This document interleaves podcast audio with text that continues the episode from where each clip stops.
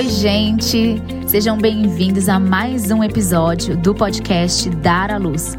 Quero agradecer você que tem nos acompanhado, que tem ouvido todos os nossos episódios. E se você ainda não fez isso, quero te convidar a ouvir os nossos episódios anteriores. Hoje a gente vai conversar um pouquinho sobre a cascata hormonal no trabalho de parto.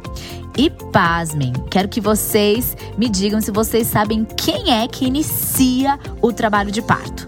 Você pode estar pensando, é a mulher, obviamente, mas não, é o bebê. É isso mesmo. Você quer entender mais sobre isso? Fique comigo nesse episódio que você não vai se arrepender.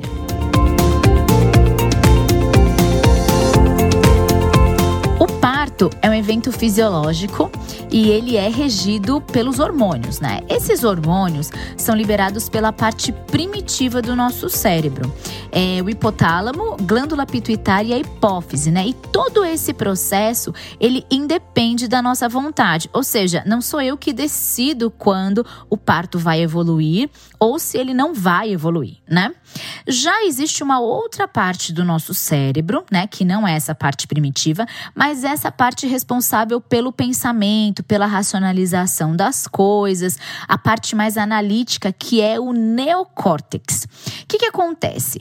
É, quando ele é estimulado de forma errada, esse neocórtex, ou melhor, no momento errado do trabalho de parto, ele pode atrapalhar toda a evolução do trabalho de parto e até mesmo estacionar o trabalho de parto por conta dos hormônios que ele libera. Então, a ideia no trabalho de parto é que a nossa parte primitiva do cérebro esteja ativada e o neocórtex desativado. Vamos lá. Esse processo acontece de forma perfeita, de forma natural, só que ele pode ser prejudicado. O trabalho de parto pode ser prejudicado por respostas psíquicas inconscientes, né?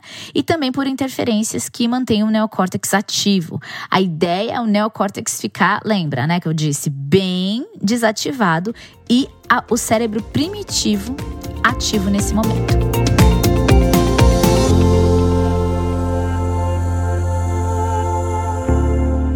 Como a gente já entendeu, trabalho de parto é um evento fisiológico, regidos por hormônios, e a gente agora vai entender o que é que dá o start no trabalho de parto no corpo da mulher. E como eu disse né, lá no início, é o bebê que sinaliza. Como assim é o bebê que sinaliza? Eu vou explicar agora para vocês. O que acontece é que quando o bebê está ali desenvolvido dentro da, do útero, as células pulmonares desse bebê, os pneumócitos, eles são envoltos por uma membrana e existe um líquido, né, ali dentro. Quando o pulmão do bebê atinge maturidade pulmonar, o que, que é isso, né? É esse, essas células, esse pulmão tem capacidade de realizar a transição respiratória. Esse pulmão tem é, capacidade de inflar depois do parto para que esse bebê possa respirar. Então, quando esse pulmão atinge essa maturidade pulmonar, essas membranas começam a eclodir, liberando essa substância que tem ali. Essa substância, que é o surfactante, que desencadeia todo o processo do trabalho de parto, né, no corpo da mulher. Então, é importante e eu lanço aqui um olhar é, dessa importância de se esperar pelo trabalho de parto quando é possível, que a mulher ela não se antecipe quando possível. Claro que existem situações que essa mulher vai ter necessidade de uma cesárea, mas sempre que possível. É muito importante a gente aguardar o trabalho de parto iniciar. E por quê? Porque a gente sabe que quando o trabalho de parto inicia, é porque as células do pulmão desse bebê estavam maduras para essa transição respiratória, esse bebê vai ter uma capacidade melhor de adaptação aqui ao meio externo. Eu quero enfatizar aqui a questão das cesáreas eletivas, ou seja, marcar, agendar uma cesárea sem nenhuma indicação, ou por motivos de é, conveniência, ou por motivos de medo, ansiedade, o que quer que seja, ou qualquer que seja o motivo. Vamos ter atenção com isso, porque já existe, é, existem estudos que relacionam essas cesáreas eletivas com bebês que não estavam prontos ou maduros o suficiente para realizar essa transição respiratória, para respirar aqui do lado de fora. E aí a gente tem altos números de bebês em UTIs neonatais, a gente tem altos números de bebês com problemas de respiração, com problemas é, relacionados à respiração, e muitos deles são relacionados a eles terem nascido em então, fora do momento aonde o seu pulmão estava maduro para poder realizar essa transição respiratória e respirar de maneira correta aqui do lado de fora. Então, sempre que possível, aguarde o trabalho de parto. A mulher entra em trabalho de parto, quando você entrar em trabalho de parto, isso demonstra o que? Maturidade do bebê. Ele está pronto para nascer e ele já liberou substâncias que indicam a maturidade do seu sistema respiratório.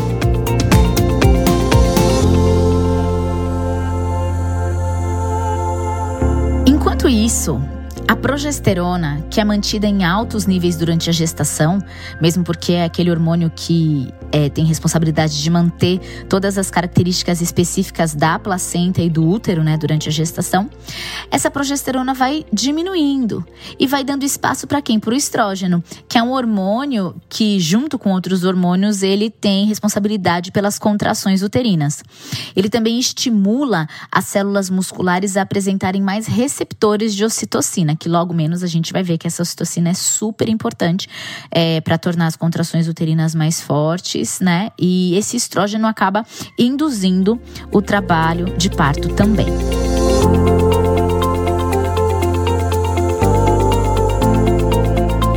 Então, como eu disse anteriormente, são vários hormônios trabalhando de forma orquestrada durante o trabalho de parto. E o primeiro que eu quero trazer aqui é a prostaglandina. A prostaglandina é um hormônio que está bem relacionado aos pródromos. Se você não sabe o que é pródromos, você corre lá no nosso episódio de fases do trabalho de parto, mas vou explicar aqui rapidinho para você. Pródromos é, é um pré-trabalho de parto é, aonde já existe uma preparação do colo uterino para o trabalho de parto que vai começar. Então, essa prostaglandina, que é esse hormônio, né, tá bem ligado aos pródromos e também a primeira fase do trabalho de parto, de fato, que é a fase latente. Essa prostaglandina ela atua favorecendo o preparo e a dilatação do colo uterino. E é essa dilatação que vai dar passagem para o bebê. Conforme o colo vai sendo preparado, conforme o colo do útero vai dilatando, afinando, a cabeça do bebê vai se encaixando, vai descendo. E essa descida, essa pressão da cabeça do bebê, começa a estimular a produção do próximo hormônio, que é a ocitocina. A ocitocina, eu acredito que você já deve ter ouvido falar dela, porque é um hormônio muito famoso no trabalho de parto. Não só no trabalho de parto, mas antes, depois, e a gente já vai falar sobre esse antes e depois. Mas ali no trabalho de parto tem uma função principal de produzir as contrações da musculatura uterina. E essas contrações que são responsáveis pela expulsão do bebê. Então, a gente tem o hormônio anterior provocando ali a preparação do colo, a dilatação do colo do útero e logo a ocitocina né, que é liberada por causa do estímulo da descida da cabeça do bebê, ela começa a causar contrações mais fortes e essas contrações, além de empurrarem o bebê, ajudando né, na expulsão do bebê, que a expulsão do bebê, quando eu digo assim, é a finalidade do trabalho de parto, né? Expulsar o bebê do útero. Isso em palavras, em termos, em termos mais técnicos, de uma maneira mais bonita. Mas então, essa ocitocina, ela tá ali para causar essas contrações mais fortes, né? E também auxilia na finalização da dilatação total do colo do útero. Eu tinha dito que você já deve ter ouvido falar na ocitocina, porque ela é conhecida como hormônio do amor. É um hormônio muito famoso. É o hormônio do vínculo.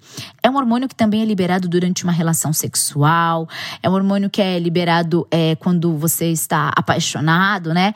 E esse hormônio está agindo ali no trabalho de parto. Essa mesma ocitocina influencia o vínculo afetivo entre a mãe e o bebê. Essa mesma ocitocina também facilita, né, durante a amamentação, a ejeção do leite materno. É um hormônio super importante e é um hormônio que é liberado ali durante o trabalho de parto.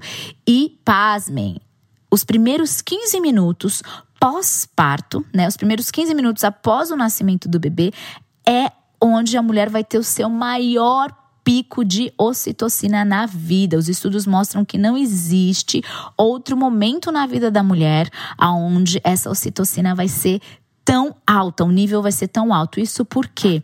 Porque naquele momento pós-parto é necessário, tanto do ponto de vista fisiológico, porque vai ter toda uma ligação com prevenção de hemorragia da mulher e tudo mais, mas olhando do ponto de vista do bebê, é o vínculo afetivo, é o amor, é, é aquela hum, vinculação imediata após o parto. Um outro hormônio que se associa à ocitocina é a melatonina. Ela se associa para ajudar nas contrações do trabalho de parto, né? É um hormônio que ele é secretado pelo corpo quando a gente está no escuro, sabe? E existe até aí uma relação dos trabalhos de parto é, iniciarem à noite. E aí a gente vai falar um pouquinho agora sobre as endorfinas. As endorfinas, né, são produzidas pelo nosso organismo, são analgésicos naturais que eles agem no alívio da dor. Se você ouviu o nosso episódio anterior, você já sabe que, que endorfina causa, né? Se você não ouviu, corre lá e ouça o episódio anterior quando a gente fala de métodos naturais de alívio da dor. Um dos métodos naturais é exatamente a própria endorfina associada à ocitocina, que vão causar alívio para essa mulher. Então, conforme o trabalho de parto avança, essa ocitocina vai sendo liberada. E nos intervalos das contrações, ela se une à ocitocina promovendo o alívio da dor. Algo muito interessante que acontece, né, é que no final da fase ativa, do parto, do trabalho de parto, acontece a liberação de vários hormônios ao mesmo tempo. É como se fosse um coquetel hormonal real, né? Ocitocina, endorfina, relaxina, serotonina, adrenalina, junto com outros hormônios que vão causar o quê? Uma alteração do estado de consciência dessa mulher. Gente, o corpo da mulher é incrível, né? E aí, essa alteração de consciência, desse estado de consciência, faz com que essa mulher se desligue do exterior e ela se conecte muito mais consigo mesma e ela olhe para dentro de si. Existe um nome carinhoso que é dado para essa para esse lugar, para onde essa mulher vai, que se chama Partolândia, né? Ali no coquetel hormonal onde a mulher ela vai realmente para Partolândia.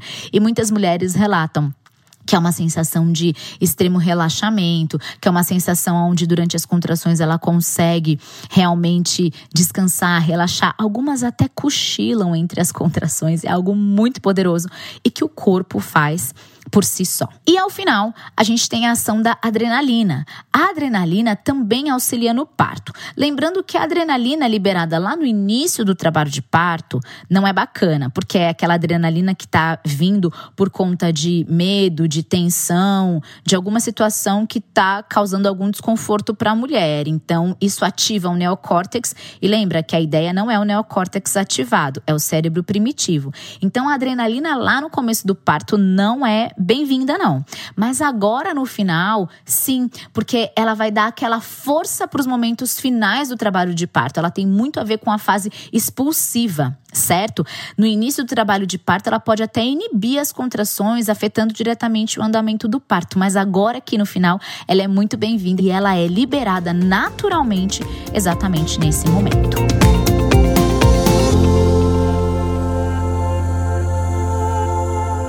Todos esses hormônios são regulados de acordo com o progresso do trabalho de parto e também do estado físico da mãe e do bebê. Algumas alterações, quando provocadas artificialmente, então, por exemplo, quando existe algum estímulo externo, às vezes são falas, pessoas, uh, barulhos ou situações hostis que essa mulher possa se sentir é, insegura. Então, todas essas situações provocam é, alterações que podem interferir nessa regulação hormonal.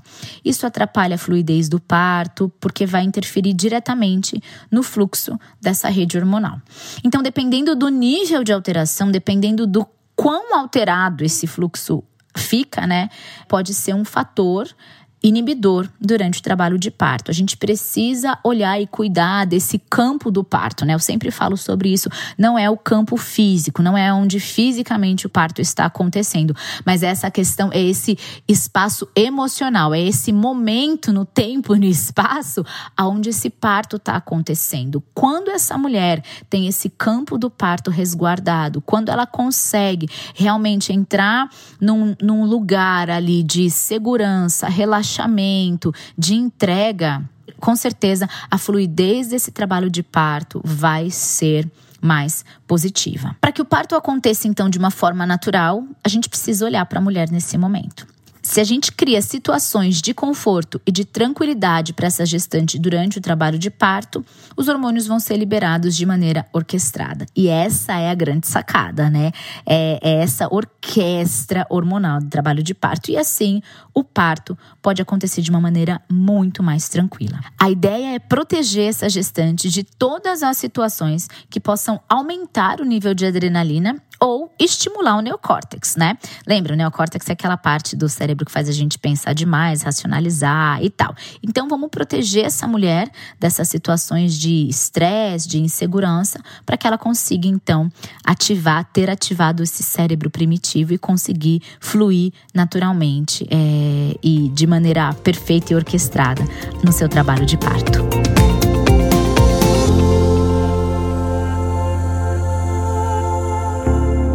Quanto mais a mulher se entrega ao momento, melhor. O parto ele é um evento involuntário, né? O corpo dá conta do parto sem você precisar fazer muita coisa.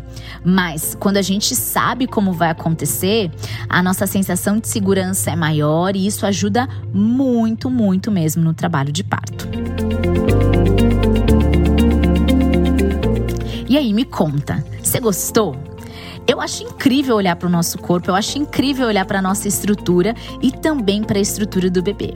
Tudo isso me faz perceber a nobreza desse momento, a nobreza do trabalho de parto. A gente precisa expandir o nosso olhar para a mulher e para a recepção do recém-nascido. Eu vou ficando por aqui. Quero deixar um super beijo para você e até o próximo episódio.